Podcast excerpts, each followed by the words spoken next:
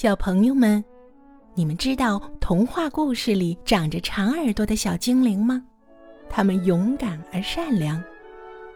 今天我们要讲的英文故事叫做《精灵与鞋匠》。 Once upon a time, there lived a shoemaker and his wife. They were very poor and only had enough leather to make one pair of shoes. I've just finished cutting the leather for the last pair of shoes. I'm tired. I think I'll leave the leather here to make into shoes tomorrow. Good idea. Let's go to bed. The shoemaker and his wife went to their room. After they were asleep, two elves came into the workshop. Look at this nice leather! Let's turn it into shoes. Okay, where are scissors? Here they are. Thanks. Snip, snip, snip.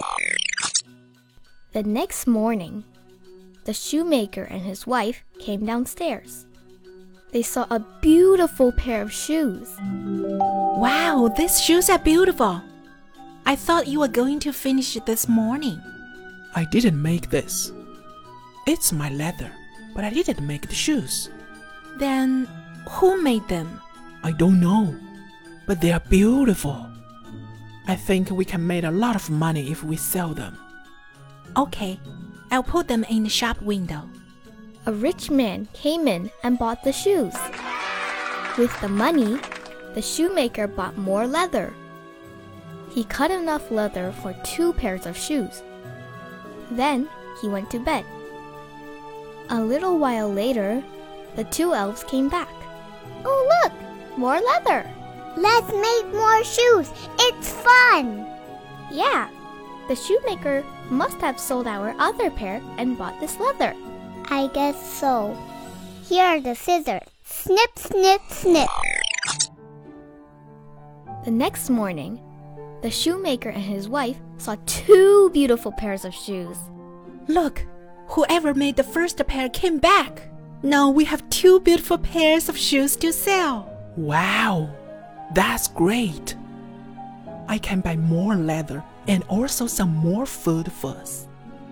If this person keeps making shoes for us, we will become rich. That night, the elves came again. Look, there's a lot of leather here now. I think we're gonna make 10 pairs. Yes, let's get started. Okay, snip, snip, snip. The next day, the shoemaker and his wife were so happy to see the shoes.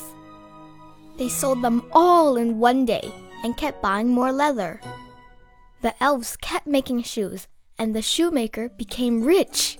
I've been thinking about the shoes. I want to know who's making them. We could stay up and see. Yes, good idea. Let's wait behind the curtain and see. That night, the elves came as usual and started making shoes. The shoemaker and his wife watched from behind the curtain. Those elves are amazing. But look at the old clothes they are wearing. Yes, there are rips in their pants and shirts. Look at their shoes. Yes, they're full of holes.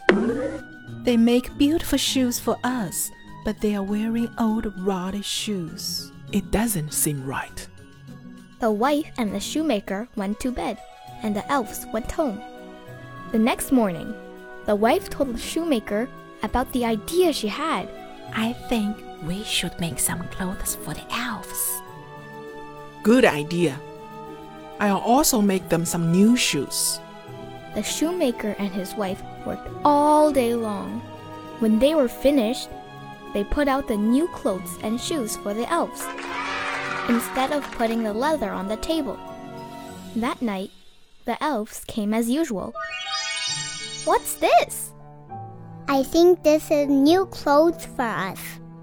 There are also some new shoes. Do you think these shoes are for us? I think so. I wonder how they knew we needed clothes and shoes. Maybe they saw us one night. Maybe. Well, there's no leather tonight.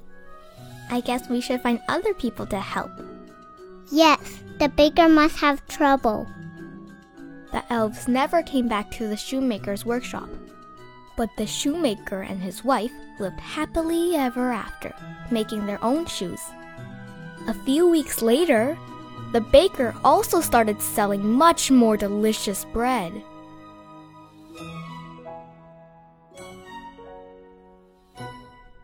小精灵让鞋匠夫妇过上了幸福富裕的生活，而鞋匠夫妇也同样用爱心回报了小精灵。